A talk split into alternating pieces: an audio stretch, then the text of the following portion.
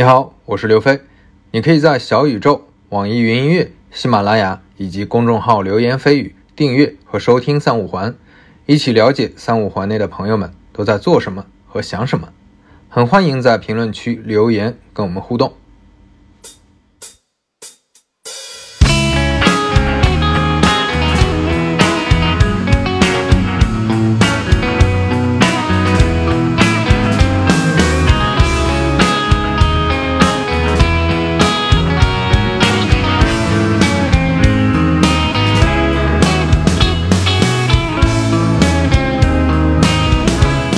大家收听三五环啊！今天邀请到的两位嘉宾是 Richard 和 CC，跟大家打声招呼。哎，大家好，大家好，我是 CC。这两位呢都是呃到海外去播客的呃主播，我们算是有台的同行。对我一直想问 Richard，那个你的英文名意思是不是就有有钱人的意思？呃，其实这个官方来说的话，这个这个名片上面印的英文名字是 Richard 啊，理查德。但是网名的时候用的是这个 Richard 啊，经常跟大家说，我说这个这不是因为说钱多啊，是因为我希望有更丰富的人生啊，更丰富的人生感触。但是这个最后直接导致的就是这个名儿在所有美国的婚礼上面都要被被考到啊，这个 For Richer for Poor 啊，这所有的神父都会念一句这样的名字。呃，然后那个因为。呃，Richard 和 CC 呢，都是在呃比较关注，也比较了解呃海外相关的这种各种各种各样的互联网的呃呃现状。然后他们做的节目本身也是做海外相关的啊这种这种啊互联网或者财经的分析的嘛。那所以今天我们就来聊一聊一个最近发生的很重要的一个事件和这个事件相关的，我我们去啊猜想一下它可能会带来什么什么样的延伸的。呃，后果，对，当然就是 TikTok 这个事件，呃，就你们发现它是很严重的一个事件是什么时候呢？因为我平时的主业其实是在一家投资出海企业的这个基金里面啊，所以我们平时一直在关注，呃，海外的，呃，中国出海的企业，然后包括海外市场的各种动向啊。然后 TikTok 这个事件其实肯定是对于我们整个行业有非常大的影响了，包括对于中国的互联网圈啊，包括呃整个全球的这个商业生态，其实大家呃主观客观的都受到了很多的影响啊。然后导致这个所有人都在讨论这件事情，最直接的一个消息是因为上一个礼拜，呃上周末吧，爆出来其实说是呃 TikTok 要求被卖给微软啊，这个是是前一段时间出来的这个。呃，不管是 rumor 吧，还是说是信息，还是说是怎么样，呃，这个直接爆出来了这样的一个消息啊，嗯，但是其实我们说起来，整个的这个事件已经持续了非常时非常长的时间了。首先，TikTok 这家企业呢是字节跳动旗下的一家企业，然后字节跳动呢其实是通过并购 Musically 这家企业。呃，获得了这个 TikTok，其实 TikTok 就是这个所谓这个 Musically 改了个名儿嘛，就是海外的抖音这个版本啊。然后这个事情呢，其实最根本的这个原因，大家很多人觉得是因为这个美国啊，就是这个对外投资的这个管理的这个 CFIUS，嗯，CFIUS 呢这个秋后算账了，就是说当时 TikTok 被字节跳动。啊，这个并购的这件事情呢，也不合规啊，最后让他吐出来。但是整个中国的这个互联网圈当时很不理解的，因为 Musically 这个企业本身来说的话，是一个中国的团队做出来的，是朱俊、Alex 啊、杨路瑜他们做出来的。其实等于是一个中国的企业并购了一个中国的中国人做出来的企业啊。但是 Surface 的认为，就是说这一家 Musically 的企业呢，是注册在美国啊，是一家出海企业啊。那所以其实。应该按理来说，这算是美国的资产了啊。那那你，呃，中国的字节跳动把 Musically 并购了以后，有一些不合规的地方，那现在要求它吐出来。所以呢，其实根本上是因为这个原因啊。那至于之后我们扯到的这个很多的这个最近的这个 rumor 里面，包括这个美国政府在一直在说的很多这个信息安全的事情啊，啊，包括前一段时间印度啊也把中国的这个 TikTok。呃，给关掉了，在在印度市场啊，这个这个很多的这个国际的事情搅到里面了以后，就呃就真的是有一点谣言四起的感觉啊，甚至昨天好像还爆出来消息说是有可能会卖给苹果啊，然后又有人出来辟谣，所以就是来来回回有很多的这个这个消息，啊，然后也让大家非常关注吧。所以我们今天正好来讨论讨论这个事儿。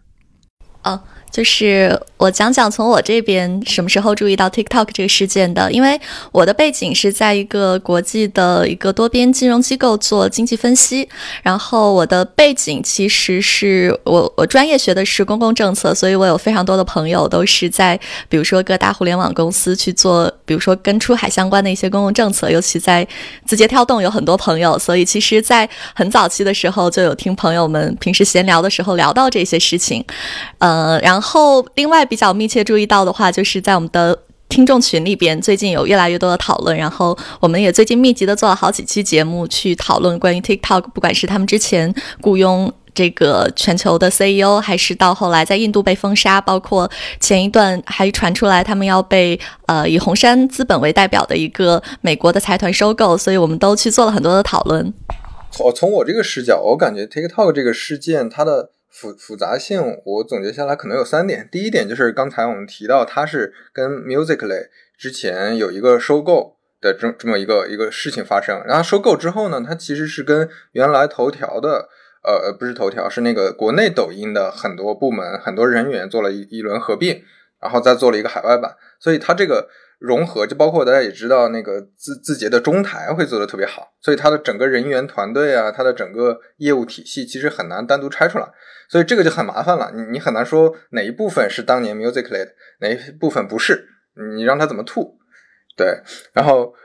第二第二个点，我觉得复杂的就是这个事儿正好发生在中美关系变得比较比较差的这个时时间，对，非常微妙。然后那个又遇上特朗普这样一个非常。的特殊的总统，对吧？为为了连任，感觉无所不用其极，什么都能做得出来。然后，对对，然后，然后，然后这这个事儿又变得特别复杂了，因为你变成一个国政治政治事件影影响的呃一个一个东西之后，它这个事儿就很讲不清楚了。然后第三点就是你会发现这个事儿是大大的出圈了。就之前其实关于互联网的很多这种这种争议大的新闻，其实。呃，老百姓是不关心的，对外部的人员其实不太关心。现在是，对 所有老百姓都在关心，而且我不知道你们有没有关注那个国内的这这个舆论场里，其实，呃，关于这件事儿已经变成了一个民族大义的一个事情了。就有的人会说，你你你就就不应该去跪舔美国，你就把它关掉。有点这个这个跟这个抱薪救火啊，以地事勤的感觉。反正就好多人提出来各种各样奇怪的一些理论，就是它整个事情演演化发酵变成了一个很，嗯，就是现在一个很很奇怪的一个现状，导致我觉得这个这个事情对未来的影响真的是还是非常深远的。它可能不仅仅是互联网产品，嗯嗯，真的是，因为我我特别同意刚才你说的几个方面啊，因为第一个方面来说的话，现在。呃，这个就涉及到 Musically，呃呃，TikTok，TikTok 到底能不能卖，然后怎么卖，卖给谁？其实这都是很多很细节的问题啊。就是你刚才讲到的一点，就是，嗯，我我觉得特别的切中要害，就是因为，呃，Musically 或者说是 TikTok，呃，现在已经升值于整个字节的这一套这个矩阵体系里面了啊。它有内部的这个数据推荐系统，然后有这个变现的，像这个鲁班呀、巨量啊这些系统在背后。这个这个真正行里面的这个朋友，大家都知道，如果要是说是想把呃这一套东西要是全部都剥离出来的话，那 TikTok 就一定是南橘北枳，卖到美国了以后，只有一个品牌或者一个壳子了啊，只有它的 PPT 这个这个 APP 资产了，呃，它的这个真正核心的一些推荐算法，它的这个变现的一套生态几乎都不存在了，就，所以这个这个卖一部分，呃。怎么分割确实是很麻烦的一件事儿，但是如果让 TikTok 全部都卖掉，甚至是让更多的，那就是刚才咱们讨论的这一套，就是已经有各界的人士讨论，就是说这个事情已经等同于这个当时这个六国跟秦国的这个这个战斗了啊，这个这个感觉是今天割五城，明天割十城的这种感觉，到最后整个这个中国互联网圈是不是要向美国妥协啊？继续又一次的这个承认低头于美美帝国的这个霸权之下啊？所以这个很多讨论，我看最后这个张一鸣最后连这个微博都关了啊，然后很多人就说说你们 TikTok 总不能不抵抗吧，必须得抵抗，啊，这说这种话的人往往还都是互联网外面的人啊，这根本都，那你你说怎么抵抗吧？那这个抵抗的方式他也没说出来个所以然啊，所以这个事情就是被搅得非常的浑啊，整个的这个一片浑水，谣言四起。刚才说，关于 TikTok 这个这个事儿呢，我估计呃现在已经大量的分析了，大家都在聊。其实我们今天想聊的核心的主题，还是我们去聊一聊、看一看，呃，这个事件可能未来会产生多大的深远的影响。就这个事情，现在已经完全感觉完全不可控了，就是它它的影响因子太多了。对，但是我对我们只能吃瓜看戏了。对，但是你看现在国际化的很多出海的项目，其实还在进行。你像我之前的老东家滴滴，呃，他们也在做国际化，在很多城市，像墨西哥呀、巴西啊、俄罗斯啊、啊澳洲啊，其实都在进行它的业务。那如果说，呃呃，比如还再比如说像猎豹，当然猎豹之前也也被打击的很惨了，还有包括那个更多的就不是 TikTok，就是可能会稍微小一点的一些短视频出海的项目、内容出海的、社区出海的项目、直播出海的等等，这些项目还都在运行着，还都在发展着。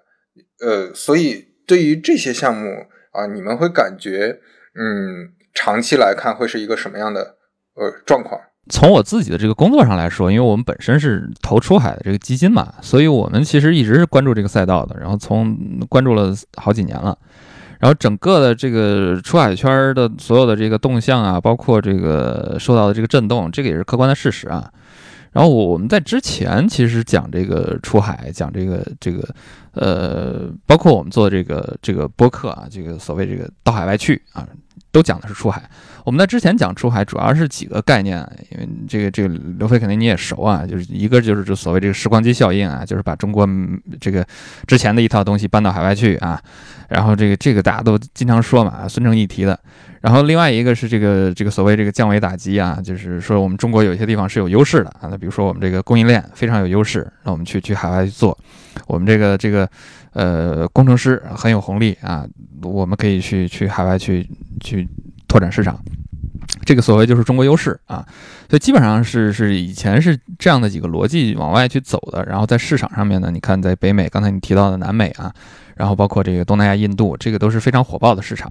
但是你明显感觉到今年就一连串的时间啊，从这个呃不光是 TikTok，再往前你看这个印度的这个 FDI，然后包括这个印度封杀中国的 APP 啊，然后现在是印度和美国两个非常重要的呃这个出海市场吧啊，现在好像都升起了一些不太友好的信号啊，所以大家其实，在业内我们也经常反问这个事情到底呃未来该怎么走啊？或者这些企业在海外会不会遇到更多的困难？然后从我的角度来说的话，我现在认为，嗯，其实，呃，从今年的这个这个情况，二零二零年的这个时间节点上面来说的话，我觉得主要短期的难度，或者说是这个在短兵相接的一个层面上面来说，其实主要的这个困难，今年还是因为疫情。啊，就是因为疫情，让很多这种需要出国啊，或者是需要在当地完成的这种运营的，呃，很多的这个出海的公司，其实受到了或多或少的影响。其实这个事情比，呃，比这个这个各种消息啊，各种这个 TikTok 的这种事件啊，这个造成的影响更大。我觉得这个是客观的影响。嗯，在在这个短兵相接的层面，是所有的企业都会遇到的。最直接的一个就是我们没法出差了嘛，包括我现在也是被困在硅谷，没办法回中国。所以这个是一个影响，然后另一个呢，就是说这个在宏观层面呢，因为现在像印度啊，现在像北美这些市场，确实给大家提了一个醒儿，所以我觉得过去有很多公司其实是所谓的这个做单一市场、单一赛道的。我专门在某一个市场做一个专精的一个产品。我们知道有一些这个，比如说这个这个电商专门就做某一个市场，有一些这个新闻聚合的专门做某一个市场。那这个就就他们的这个主营业务一旦受到了这个宏观的波及了以后，就会比较惨。所以其实今年在这个出海圈，大家都在讨论一个点啊，就是所谓的这个呃要要更扁平化的这个出海，其实其实就是说把这个风险分散。那我我以前光出就像滴滴一样。我以前可能光去一个国家，那我现在我可能要分不同的区域，我要平均的布置我自己的人力和所有的资源。你这样子的话，你你有一两个市场遇到了这种不可控的因素的影响的时候，起码还有一个缓冲的余地嘛。所以我觉得主要的调整是基于这几方面。至于之前所说的这个什么本地化呀，然后这个呃出海的其他的一些这个本地竞争的一些这个这些难度啊，其实这个客观一直都在，这个不会因为说是政局的影响而消失的。所以这个这个只能说是在今年我们能看到整个出海圈就国际化、国际化创业这一块，其实有更多的洗牌。嗯，当然这也是一好事儿，就是从这个呃 TikTok 本身来说的话，我们能看到现在大家都开始关注这个这个怎么去呃运营一个海外团队，是不是要做更多的这个 government relationship 啊，是不是要呃比较早的去去布局新兴市场啊？所以我觉得这个也是推着出海人让大家更成熟的一个表现吧。所以我觉得这个可能反而从某一个方面来说的话，还能促进整个出海圈的发展一把。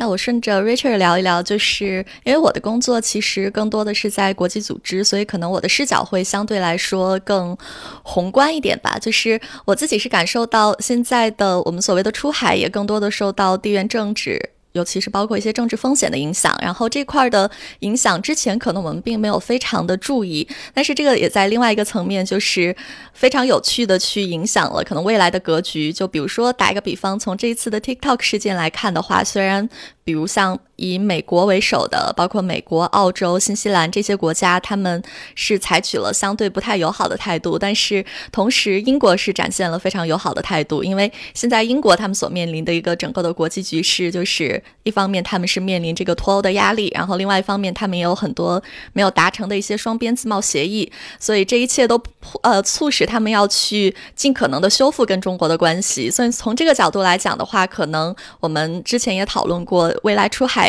就是欧洲市场对于中国的至少是。友好的程度会比之前有所上升，所以可能一定程度上来讲，之前像北美出海的一些企业，可能他们也会渐渐的把一部分的重心或者是资源往欧洲市场转移。然后包括像是印度这一块的话，之前虽然印度一直是中国出海最大的一个呃目标市场，但是可能之后这一部分也会渐渐的向一部分东南亚或者是一部分的南亚国家去进行转移。所以这也都是我们看到，对，这也都是我们看到在整个国际的。政治环境，或者说是呃非常非常微妙的这样一种国际关系的演变之下，可能会对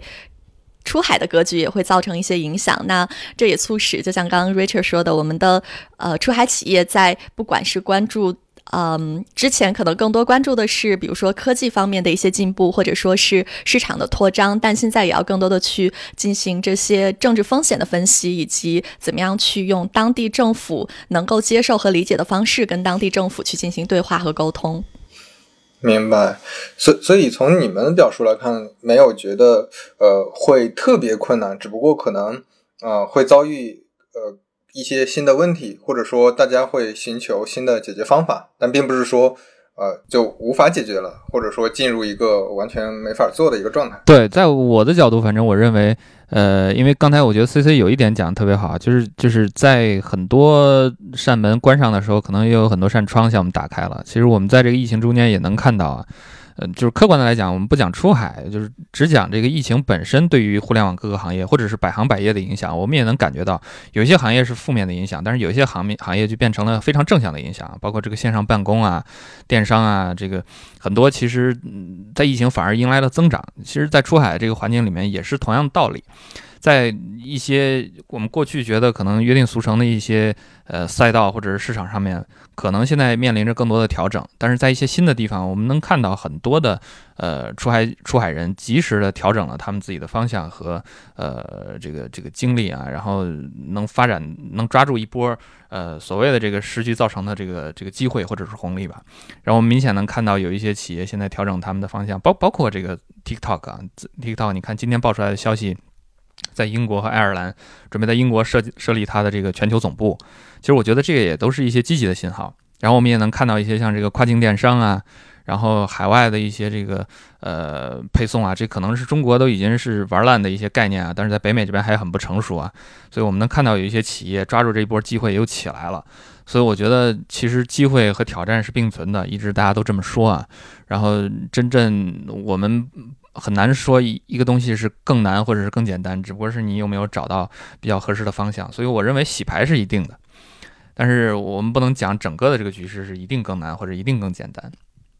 像之前我们也做过一期讨论，就是关于嗯所谓的这个经济全球化的一个问题。当然，我个人的看法可能是更偏乐观。我觉得。所谓的经济全球化，它一定程度上是呈现一定周期性的波动，但是它如果我们从历史的几次发展演变来看的话，它也都是和科技进步有这样的一个非常密切的关系。所以，可能从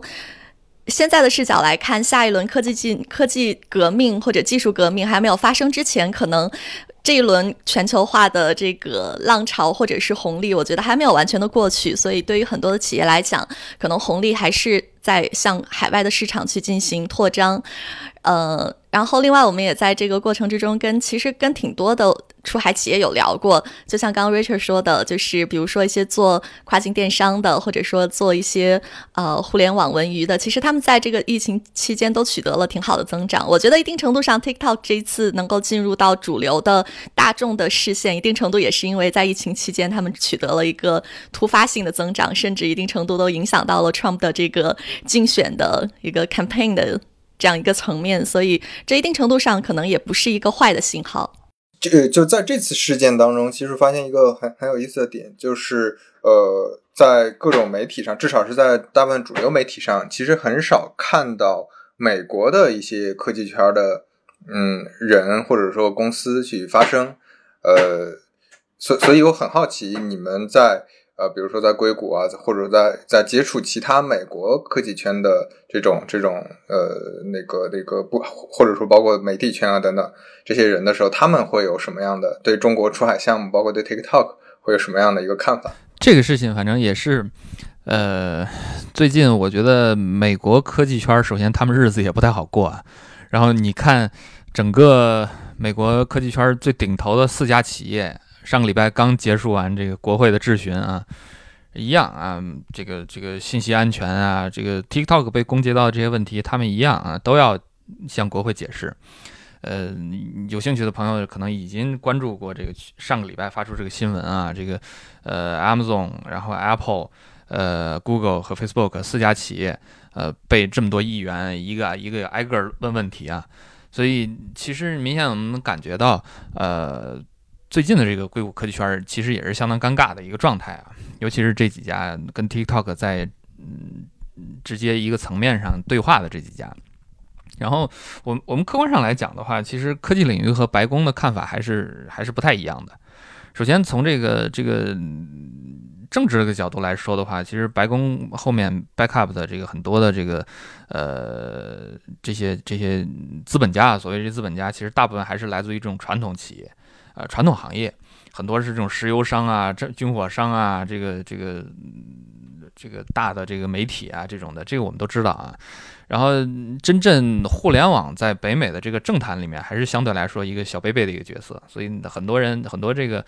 呃，议员也是不了解互联网，然后互联网人呢也是努力的想向他们呃解释更多的信息，然后更多的发声，但是两边也有一些不太讨好的地方。你比如说这个川普在竞选，最近川普儿子的这个这个推特号好像被被关了嘛，然后川普有一些这个推特被删掉，然后那当然就有一些这共和党的人就会问了，说你们这些这个互联网大企业对于竞选到底是是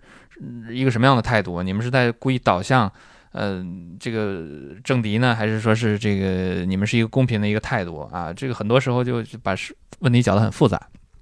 然后另一个，为什么美国的这几个顶头的科技圈都比较呃最近也也不说话呢？因为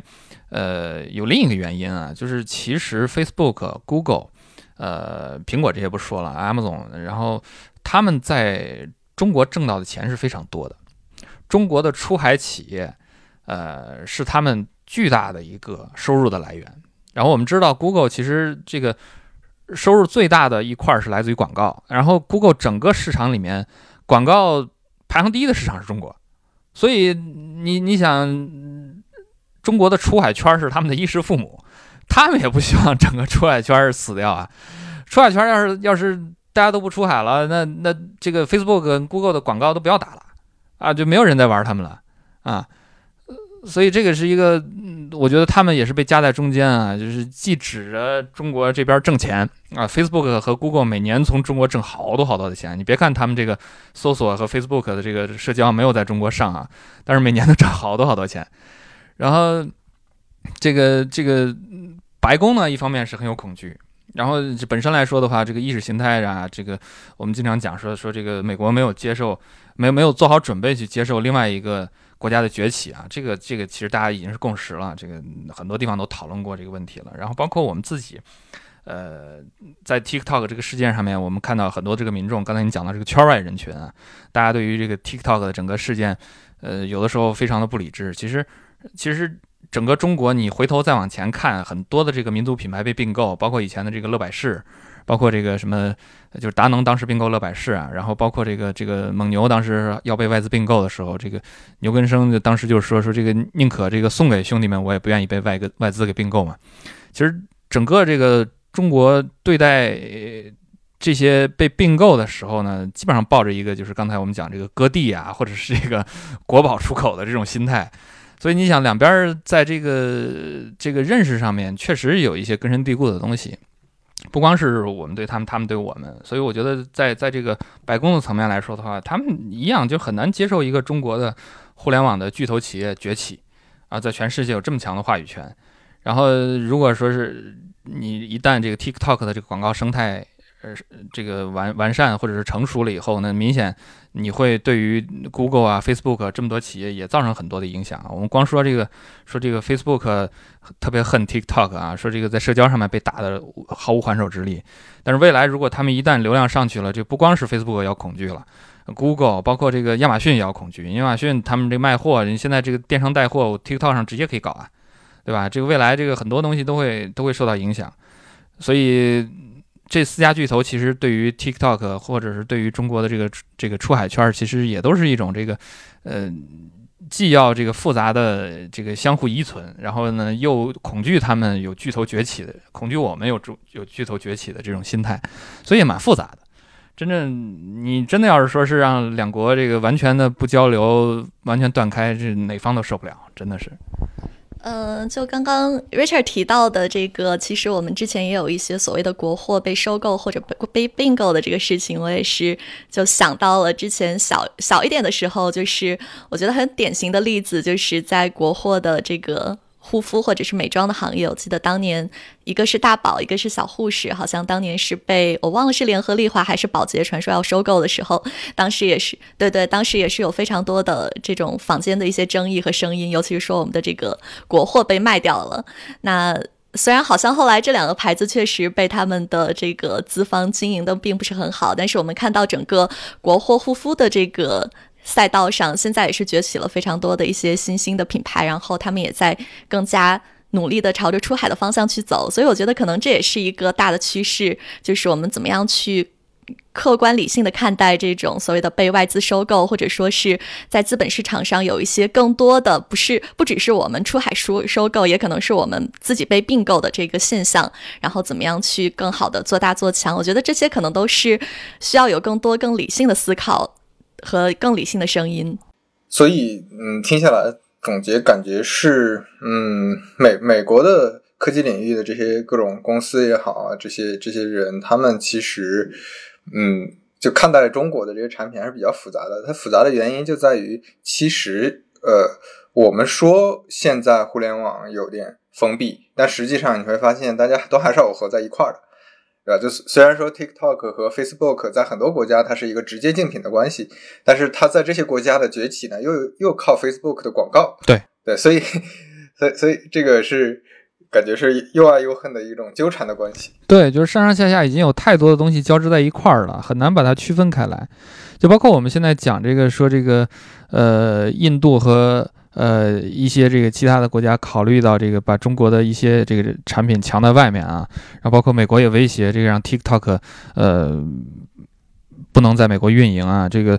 背后都讲到了他们一个很重要的原因，就是这个所谓这个国家安全啊，互联网安全之类的。然后之前我们这个这个在节目里面也提过，有一些 rumor 说什么，呃，就是谣言啊，说这个这个，比如说这美国大兵在手机上装了一个 TikTok，结果把基地位置给暴露了，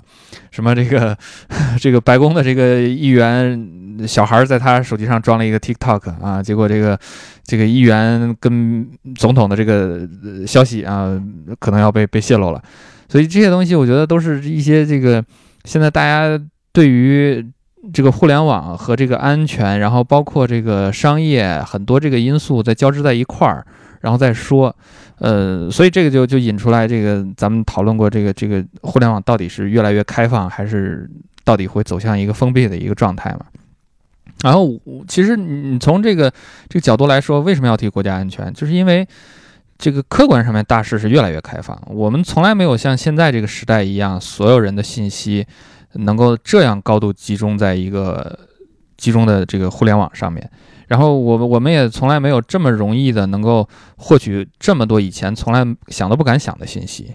所以从这些角度来说的话，其实从从这个逻辑上面来说，整个互联网是朝着一个我们前所未有的一个开放的状态去走的。就是以前我们在互联网上只能获得一些很粗浅的一些信息，对吧？然后现在我们通过这个这个各方面的这个，包括 IOT 啊，甚至一些这个人脸啊什么这些这个全方位的信息都可以获得。其实理论上来说是这样的。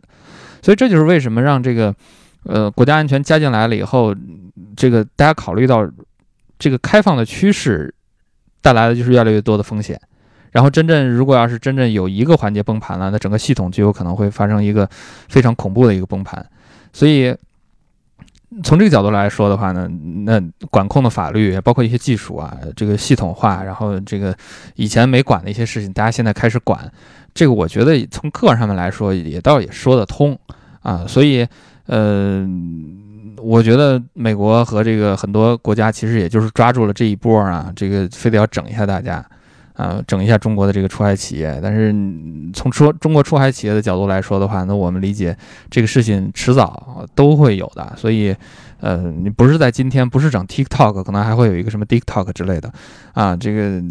总有一天会会落到我们头上，我们。得做好准备，所以我觉得这个事儿其实放出来了以后，反而是一个好事儿，真的逼着大家去去想怎么去解决，怎么未来怎么去走。对，我觉得从这个角度来看的话，其实也是像互联网它所带来的这样一种去中心化的一个特质，它一定程度上也是重塑了。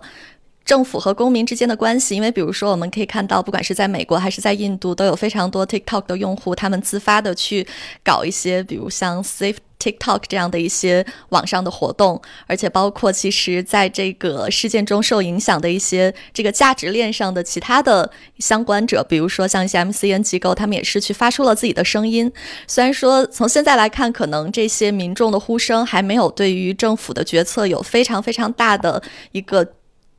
这种呃质变的一个影响，但是我们也是从这里可以看到，就是一定程度上来讲，可能互联网产品它的出海，因为所谓的。这个攻击的点是国家安全，但其实我们是可以看到它对于公民的这样一种意识形态还有价值观是有非常大的影响。所以这也是像小扎他在这个听证会上他说，就是中国正在建立自己的互联网力量，做法非常不同，他们正在向其他国家输出自己的价值观。所以这可能也是一定程度上所谓中国互联网企业的出海在国外会遭遇到的一些所谓的阻力背后，他们的一些深层的恐惧的原因。明白，哎，所以从你们的视角听下来，感觉是啊，大家遇到了一些新的困难，这个困难可能会比较严重，但是呃，这个困难是迟早会遇到的。困难遇到之后，我们就解决，解决之后，呃，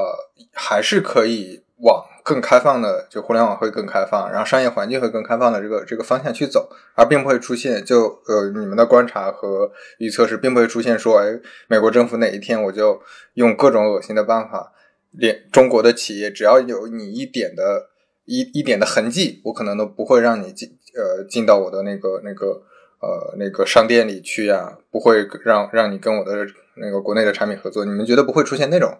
那种状况，对吧？就不会说封闭到那种程度。对，这个就是所有我们这个这个前一段时间，其实业内大家经常在讨论啊，说这个全球化到底是朝哪个方向去走。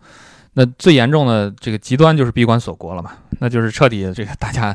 各玩各的，然后这个完全是内需拉动发展啊，这就是大家都开始闭关锁国。但是刚才我其实我们的这个很多讨论里面也踏实到了，就是我们很多的企业其实他们互相之间的这个依存关系是难以拨开的。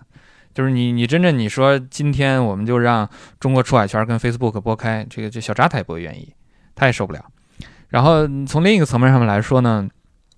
其实最近有一个这个国内很火的一个品牌叫元气森林啊，这个这个前一段时间大家这个很多人朋友圈都转啊。其实这个呢，这个在北美这边这个也有一些类似的这个品牌啊。然后这个比如说 这个 Whole Foods 里面卖的这个 La Croix，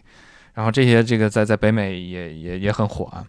然后我们从这个消费的角度上面来说，能看到就是很多东西可能并没有直接的相通，但是大家对于需求啊，然后整个的这个呃啊不说沟通了，就单说需求，其实是是控制不住的。就是这个这个东西，如果这边有了，那这边也有可能会有。所以你从这个角度来说的话，这个底层的这个这个呃逻辑上面来说的话。人民其实对于好东西的追求都是会有的，对于开放的追求，对于对于呃这个真正中国优质产品的追求，我觉得美国的人民一样也是这样的，就是没有人会发自肺腑的非得要我要搞闭关锁国，我觉得这绝对还毕竟还是极少数人，所以这个方向上面，我们认为可能性不是特别的大。嗯，但是这个全球化现在确实是面临着一波洗牌。我觉得这个洗牌更大的原因，并不是来自于这个意识形态，意识形态可能是只是被被催化了。但是我觉得可能更大的是来自于疫情。我觉得疫情在我的角度来说，我觉得这个影响远比呃几个国家这个打打闹闹要严重的多。嗯，包括我现在人在硅谷这边嘛，这每天这个光是我们这个这个趟就是一两万人的增加。啊，这是我我们市就是每天几万人啊，所以这个 这个其实我觉得影响远比这其他的一些这个商业上的东西要大得多。当然，在这个上面，我们也也有也能看到，这个疫情发展初期的时候，我们经常看到，比如说这个这个有一些国家它完全不搞生产，那到时候就没有口罩，对吧？所以大家就开始叫这个那全球化是不是我们要把一些东西要回流回来？嗯。所以我觉得这个是可能会有一些影响的。你比如说有一些洗牌，那我们有可能这个这个讲，我们说有一些这个所谓这个分型进化，就是在在不同这个区域里面，我们都要形成一些相应的中心。那可能以前是是这个全球的这些制造业高度集中在中国，那有可能现在我们是中国是一个中心啊，这个南美有一个中心，比如说在在墨西哥有一个中心，然后在这个这个东亚可能有一个中心啊，这样子。然后几个中心覆盖不同的区域，这样子把这个风险要相对的这个这个最小化，我觉得这个是有可能的。然后这个洗牌过程中间，我们其实现在也看到有一些海外设厂的啊，包括这个我们前一段时间唱衰这个中国这个全球化，说这个有很多这个采购现在跑到越南去，嗯，就是有很多这个媒体好像说的很不乐观的这个消息啊，说现在这个制造业外流啊。但是你最后发现，这些去越南这些开厂的全都是中国人，然后其实还是咱们自己的企业家，然后钱最后被中国人挣到了。所以整个全球化还是一个在高速前行的一个过程。嗯，只不过是在应对一些人类共同的这个问题或者说是敌人的时候，那大家要团结起来，那所以才有更多的这种洗牌或者说是调整啊，这个我觉得是是会有的，嗯。然后我们其实，在在就刚才司机也讲到，我我们自己节目啊，就是这个到海外去里面，我们也也采访过一些这个其他的一些出海的企业，或者说是呃有没有受到呃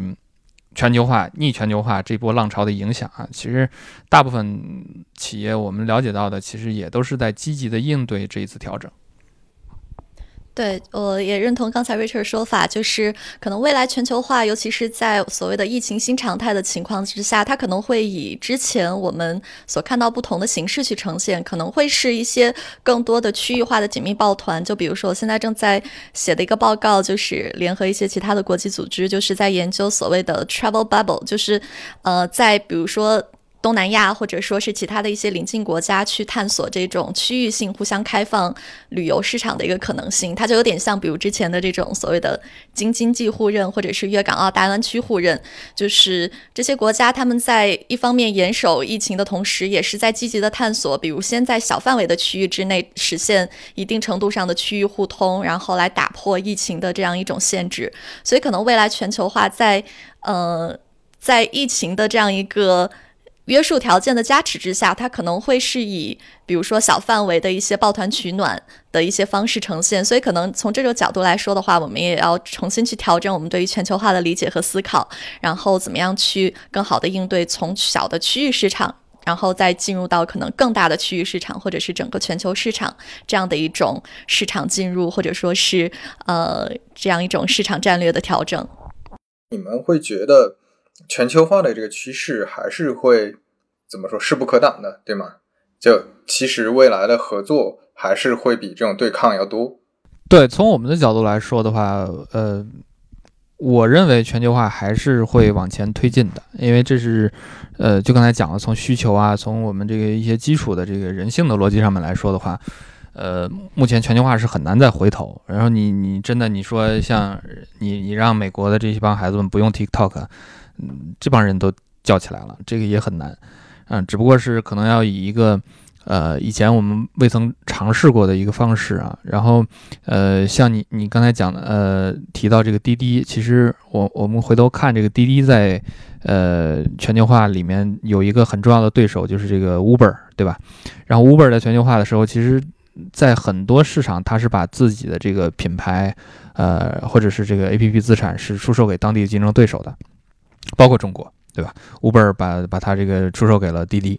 啊，那其实。这种合作，或者我我我们不知道能不能把它叫做合作啊？这种这种商业模式，其实我觉得这就是一个呃，在全球化过程中间从商业角度进行的一个尝试。那我我这个市场我做不下来，我就我就跟竞争对手一块合作呗。所以我觉得我们在很多层面上面已经能看到这样子新的尝试、新的苗头呃出来，然后也被更多的创业者和呃老百姓啊大家所接受。所以我觉得这个嗯是我们要提的好的一。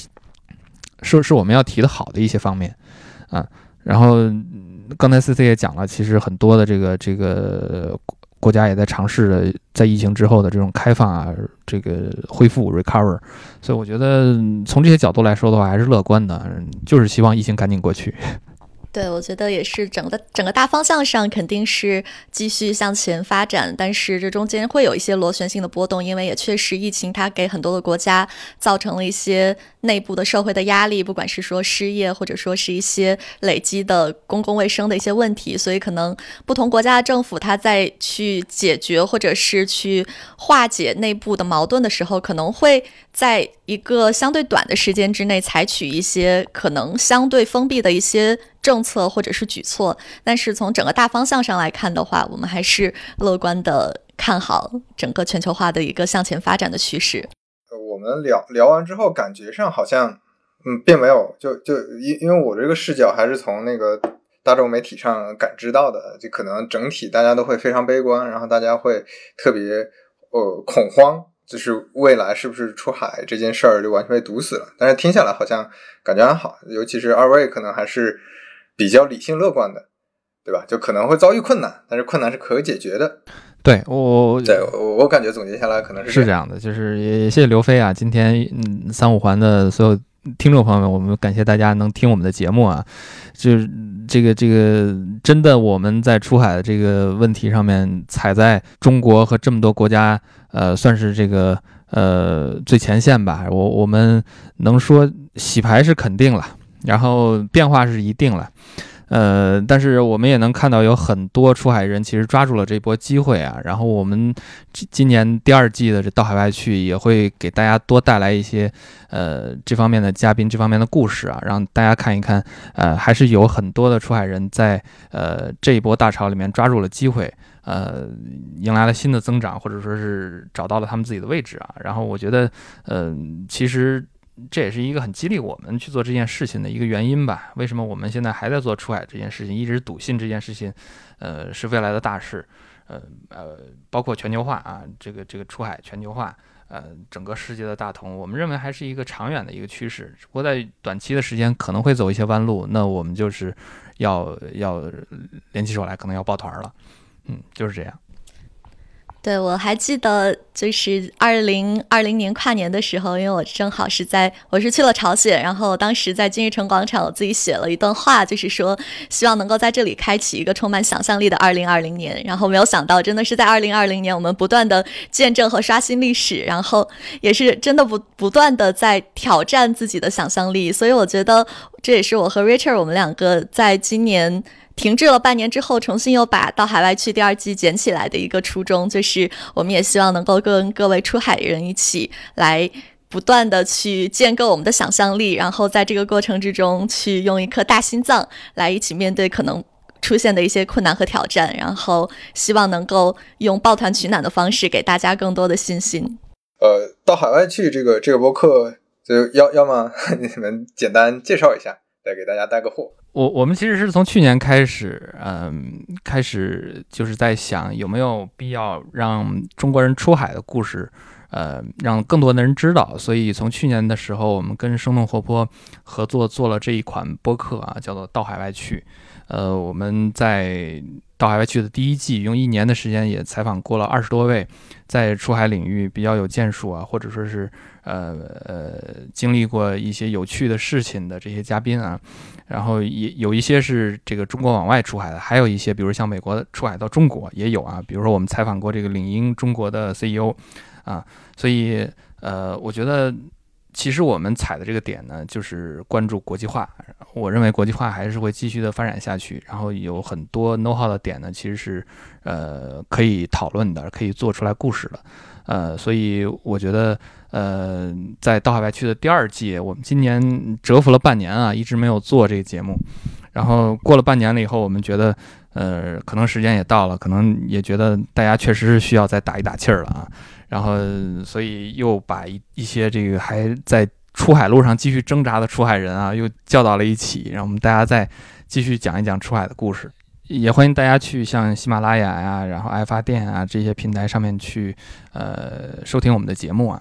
我们的节目现在是以每周一期的速度更新，然后大家可以在包括喜呃国内的听众可以在喜马拉雅、蜻蜓，包括我们的公众号上搜索我们。然后我们这一期是做了一些付费的尝试，也是希望能够用这种手段可以给大家提供更多优质的精品内容。希望大家可以继续关注和支持我们。关心海外项目的都可以去了解一下，这个内容质量是非常干的，信息密度非常大。对，今天非常感谢 Richard 和 CC 啊。那我们要不就先聊到这儿，我要有机会我们可以再换个别的话题再聊一聊。好，好呀，好呀，今天聊得很开心啊，谢谢刘飞，谢谢三五环的朋友们，好，谢谢刘飞，哎，谢谢大家，再见。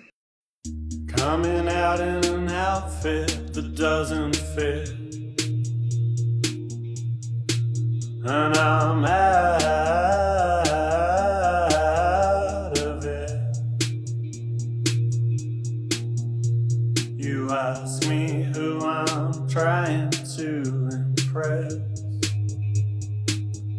take a while get.